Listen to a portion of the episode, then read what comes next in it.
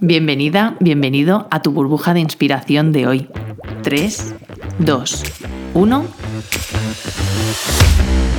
El submarino de la mente, tu podcast de crecimiento personal, profesional y empresarial. Hoy te voy a hablar de el engaño, la traición. Y es que muchas veces, eh, bueno, muchas veces cuando entramos en una relación, ya sea de pareja, ya sea profesional, con socios, etc., bueno, pues estamos confiando o queremos confiar o realmente entramos en esa relación si tenemos la confianza en que la otra persona no nos va a traicionar. Lo que pasa es que, bueno, pues en realidad es una confianza y es algo que me deja un poco en el hilo, porque que la otra persona me traicione, bueno, probablemente hará cosas en, lo que es el tiempo de la relación que yo sienta que a lo mejor me está traicionando. No porque en realidad sea una traición, sino las mejores relaciones pasan cosas en las que, bueno, pues mm, nos decepcionamos porque cada uno queramos o no, cada persona tenemos unas expectativas que a lo mejor la otra persona no cumple en un momento dado. Entonces, esto en cualquier tipo de relación. Entonces, bueno, va a ocurrir esos momentos. Y si yo parto y, baso la relación de confianza con esa persona en que esa persona no me va a traicionar o no me va a decepcionar o que, va a estar ahí de la forma en la que yo espero que esté, si yo baso mi relación en esa confianza, en la confianza en que el otro va a hacer X, pues realmente me quedo un poco en el hilo porque habrá momentos en los que como te decía, nos decepcionamos mutuamente y mm, podemos, incluso la otra persona me puede, me puede traicionar, ¿no? Entonces, al final, eh, mm, que me caigo en el vacío si eso pasa, ¿no? Porque estoy de alguna forma basando el peso de, de la relación en confiar en que la otra persona no me, no me, bueno, no me traicione, ¿no?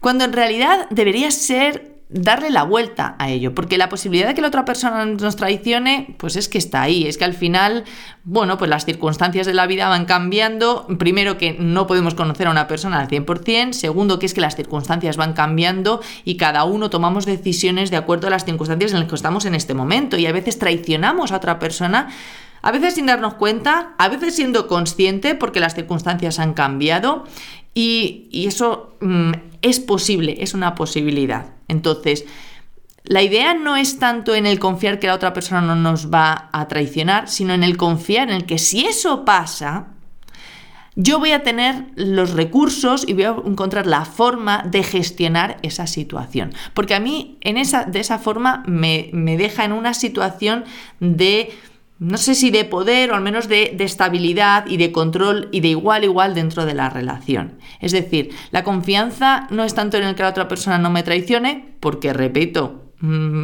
es posible y siempre hay una posibilidad.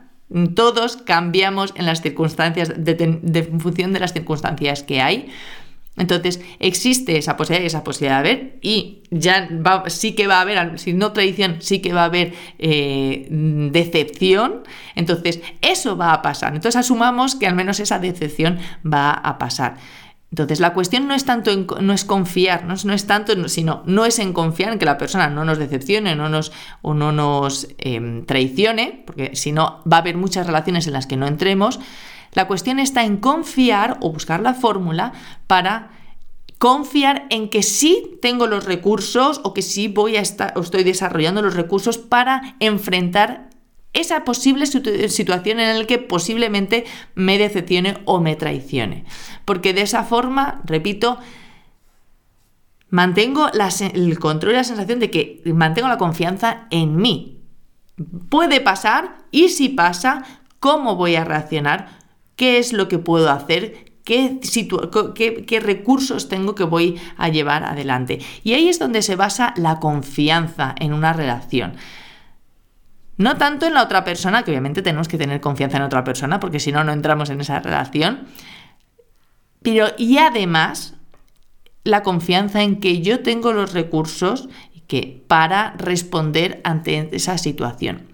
De ahí que yo me parezca siempre y que insista tanto en que es tan importante hacer terapia, algún proceso de, de desarrollo, de crecimiento y de autoconocimiento y desarrollo personal, porque eso es lo que nos lleva a desarrollar ese, ese, identificar cuáles son nuestros recursos, el desarrollar esos recursos personales y sociales también, perdón, que nos ayuden a eso, a sea la situación en la que sea que yo pueda encontrarme en la vida, a lo mejor es incluso una traición, mutua, entonces también ser consciente de eso, sea cual sea la situación en la que yo me encuentre en, en la vida, pues que voy a tener los recursos para responder ante esa situación. Y ahora yo te digo, ¿cómo, cómo te ves? Piensa en, en las relaciones a tu alrededor. ¿Cómo ves? ¿Qué, tipo de situación o cómo ves tú, dónde estás basando tú esa confianza? Y bueno, ¿qué, ¿qué crees que puedes hacer al respecto? Gracias por estar aquí. Y como siempre recuerda, la vida es la suma de todas tus decisiones, que bien dijera Albert Camus. ¿Qué vas a hacer hoy?